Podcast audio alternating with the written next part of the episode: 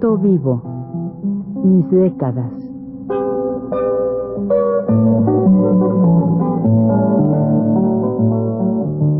Juan de la Cabada, mediante esta serie de programas radiofónicos, narra los momentos más intensos de su existencia como escritor, trotamundos, militante de la condición humana, todo lo cual es ya patrimonio de nuestra mejor literatura.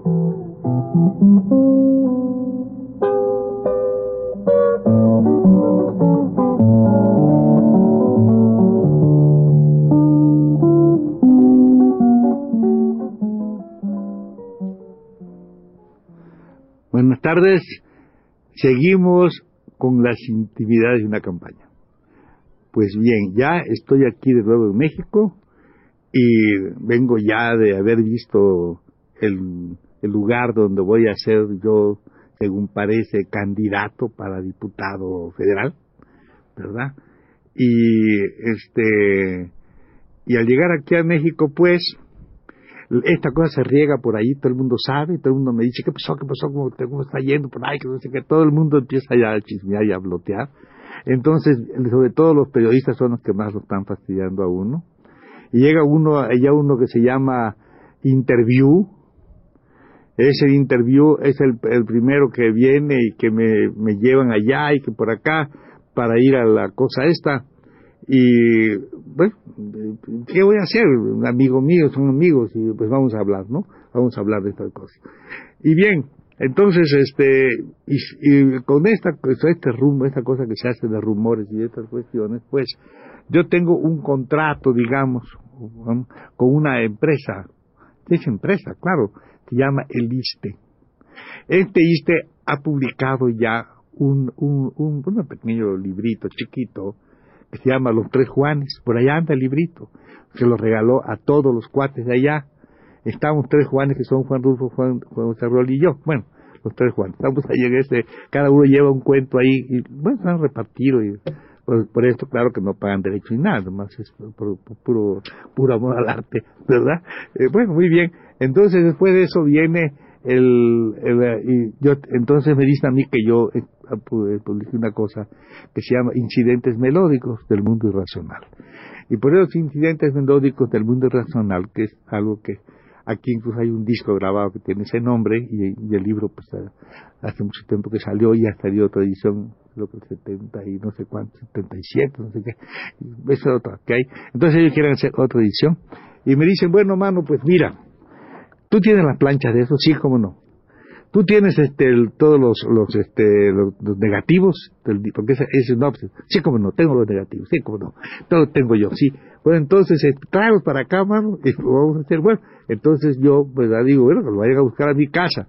Va un empleado allá con su con una camioneta, por cierto, se lleva todos los negativos y todas las cuestiones a un lugar que se llama Editorial del Iste. No lo voy a decir por chismes, lo voy a contar además porque es muy divertido lo que pasa en este mundo, ¿verdad? Alrededor de una campaña. Pues bien, esto ya estaba en, en, esta oficina, en estas, cosas, y había un contrato en el cual iban a, ellos a repartir mil ejemplares para gratis, todo eso. Y después de eso iban a dar mil ejemplares para mí, para el pago del asunto. Pues bien, entonces pues ya eso está tratado, eh, parece que están haciendo todas las cosas, parece que ya se va a hacer, pero hay una cosa. Ahí estaba uno que se llamaba Jongitud, un nombre curioso, Jongitud, Jongitud Barrios, era el director de eso que se llama El ISTE, del editorial, no sé qué, del ISTE, ¿no? Bueno, pero la mala suerte hace que Jongitud Barrios se vaya como candidato o lo que sea para ser gobernador en un estado que se llama San Luis Potosí, ¿verdad? Y les creo que es gobernador de San Luis Potosí, Ollito Barrio. Bueno, entonces, como es natural, cuando sale un señor así, pues todo el equipo de esa así de oficina se va y entra un equipo nuevo que tiene el nuevo, el nuevo señor que llega. Y el nuevo señor que llega se llama el negro Sansores. O sea, este es el que llega. Imagínense lo que pasa. Bueno, pues este cuate va a ser ahora el del. De repente a mí me llaman por teléfono y dicen, oye, mano, oye, mano, este, este, el señor este, el señor me dice, dijo aquí, ese es comunista, congélense, congélense este trabajo. Y, bueno, ¿qué voy a hacer? Lo, este, bueno, llamo por teléfono ahí y me dicen, sí, por orden superior. Por orden superior queda cancelado eso. Digo, bueno, pero queda cancelado, dame mis, mis originales, dame mis cosas que tengo allí, todo eso, ¿no? Pero yo no tengo tiempo de ir a buscar. Es muy, porque tengo que irme, hay que ir a buscarlo allá y está en casa el diablo. Eso está hasta por allá que llama Tlalpan, una calle que se llama San Fernando, es lejísimo. Y yo vivo aquí un poco por el centro y entonces yo no tengo carro y nada, tengo que ir hasta allá. Y no tengo tiempo porque ando con lo de la campaña, ¿cómo voy a poder ir? Le digo a, la gente de ahí, oye hermano, pues ¿cómo se hace? Pues no, este, este ya, ya me fui, me dice el, el, gerente anterior. Ya me fui de ahí, Juan, yo no, ya, trata con ellos, diles, ahí están todas las cosas que te las den, que no sé cuánto. Entonces yo pienso en mis amigos, hay también posibilidades, ¿no? Eh, digo, todo esto es bueno en el mundo, ¿no? Entonces, para saber, no sabe uno, y uno piensa en sus amigos. Hay un amigo mío a mí allí que es este, muy importante jefe de ahí, ¿verdad? Este se llama, lo voy a decir porque no importa, pobrecito, aunque me hayan traicionado, tengo que decir su nombre. El pobre se llama este, Luis Martínez Mezquita, mi amigo de años. Entonces le digo a este, mi paisano también, le digo, oye Luis, mira, tengo una cosa allí, este, me pasó esto allí, y tengo ahí, eres ahí jefe también, ¿no? De, de, esas cosas, inmediato, del señor más grande y todo. digo, Maro, este, recoge mis cosas, ¿no? Ahí las tengo. Este, está, no te cuesta nadie al impreso, tú, tú, tienes coche y las cosas. Y es tartamudo, ¿eh? De, así y me dice este te, Juanito yo yo yo soy yo soy un modesto funcionario, no puedo terciar, ¿cómo terciar? ¿Qué te puede terciar? a recoger las cosas y llevarlas a tu casa, por favor, mano, es que no tengo carne, tengo que ir mañana. Pues, pues, pues, pues este, yo te lo digo con mucha pena, yo soy un modesto funcionario, haga esto, por ejemplo, y que a mí me pidiera ir, yo voy corriendo, francamente, ¿no qué? De raro, pues no, ¿verdad? Entonces ese modesto funcionario no quiso recoger mis cosas allí y ahí se quedaron y yo me tuve que ir, ¿verdad? Me tuve que ir y se quedan ahí las planchas y todas esas cosas. Eh, pero me dicen a mí, llamo, me dice, dice el Señor que lo venga usted a ver, hágame usted el favor. De manera que yo tengo que ir a ver al jefe de allí, a ese lugar, me dice el empleado ahí, se llama Arturo Mo, el que me lo dijo, me dice, dice el Señor que vayas a verlo. Yo pensé, ¿cómo voy a ir a ver yo? Si yo soy candidato del Partido Comunista, eres del PRI. que va a ser hasta sospechoso que yo vaya a ver yo del PRI para que me dé planchas. Es horrible, ¿no? No voy, claro, voy a ir. No voy, me quedo, se perderá lo que sea y no voy. Bueno, entonces ya este, continúan aquí este, las cuestiones y ya me preguntan, eh, bueno, me tengo que ir ya, me dicen, y aquí en México me dicen, Juan, ¿sabes una cosa, mano?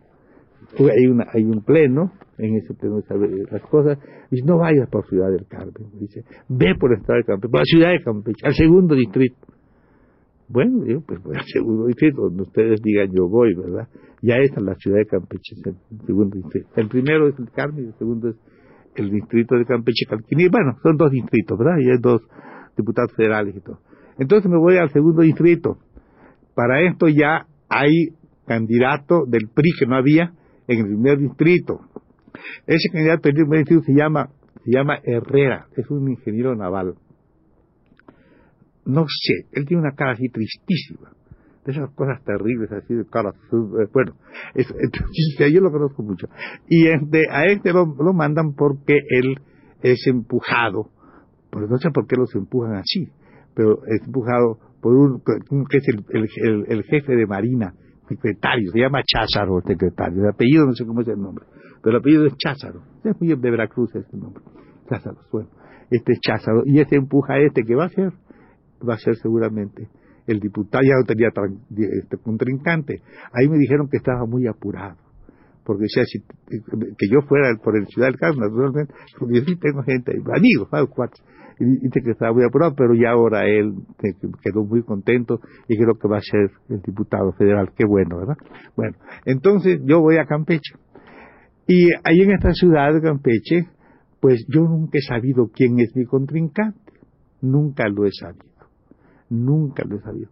Yo dije alguna vez que mis contrincantes podían ser alguno que siendo cosa de niños, como es eso de los diputados, pudiera estar en la correccional, ¿verdad? Uno, y el otro podía estar en la primaria. Pero bueno, este que voy a hablar, sí debe estar en la correccional, digamos, ¿no? Digamos, suponer que son chamacos y que todos estamos jugando a los, como dicen ellos, vamos a jugar para diputados. Bueno, entonces, este compañero, yo llego, tengo que decirlo todo porque es divertido, ¿no? Es divertido, a mí me hace un poco de gracia esto. Llego y lo primero que digo, yo no lo conozco, nunca lo he visto. Yo me digo, este, oiga, este,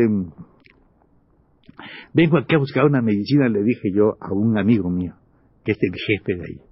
Le voy a buscar una medicina, este, ¿cómo se llama en la botica? Le dije, pues el seguro social es, lo que yo tenía.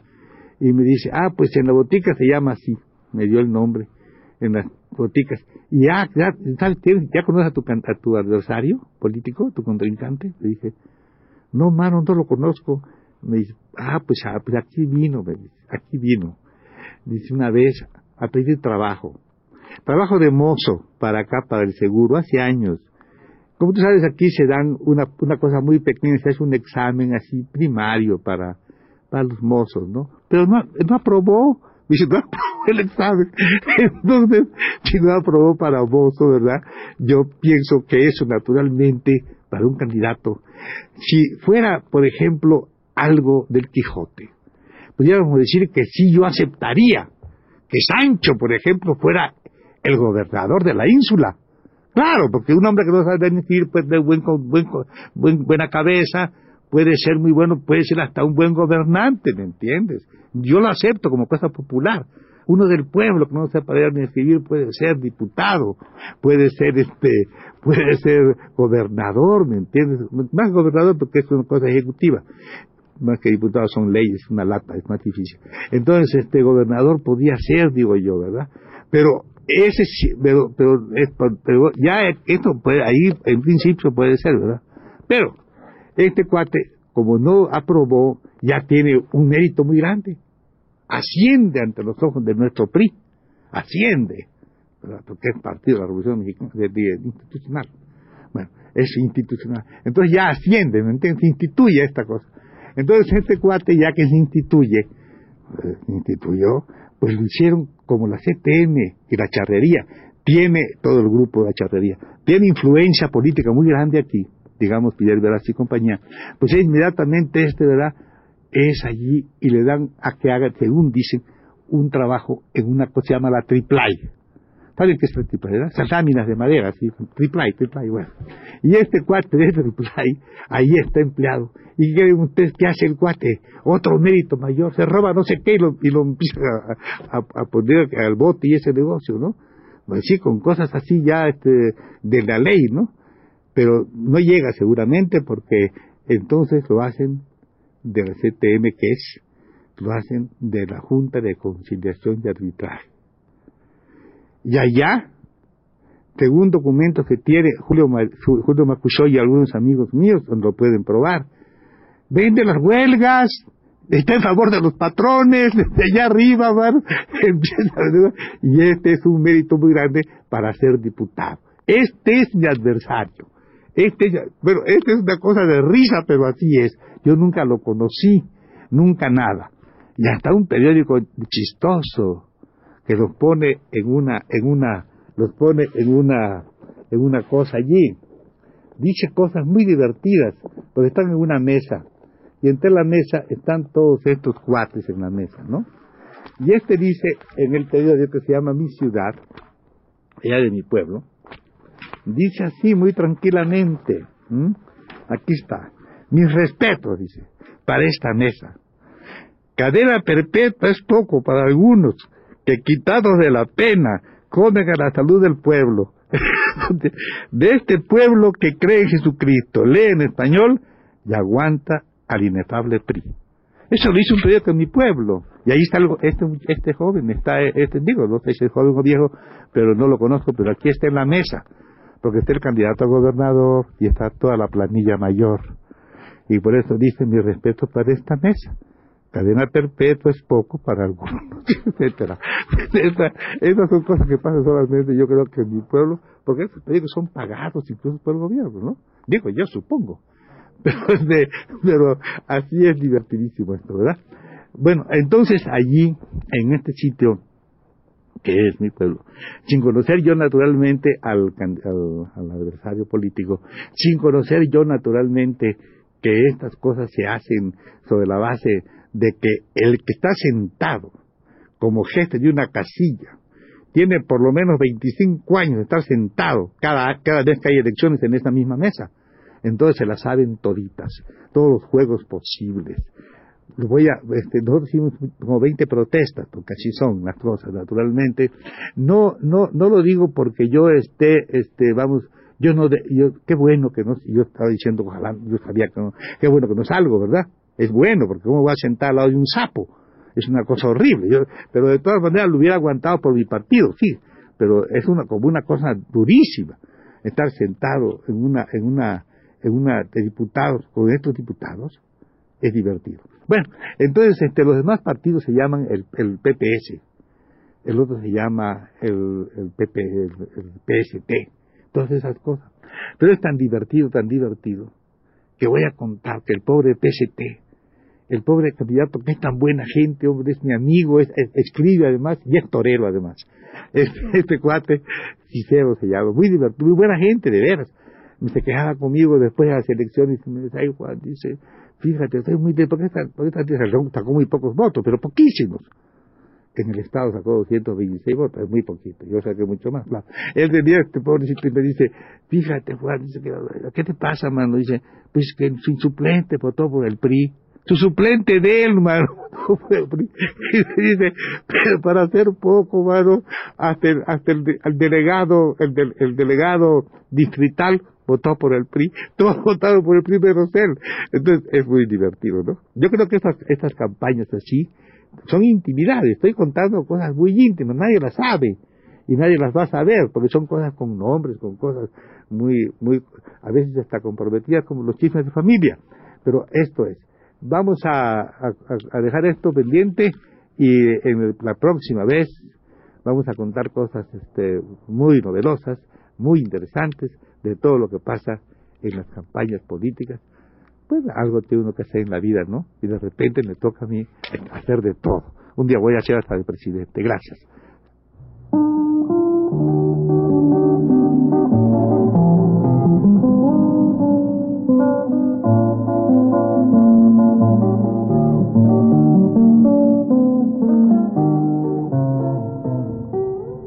Recuento vivo mis décadas.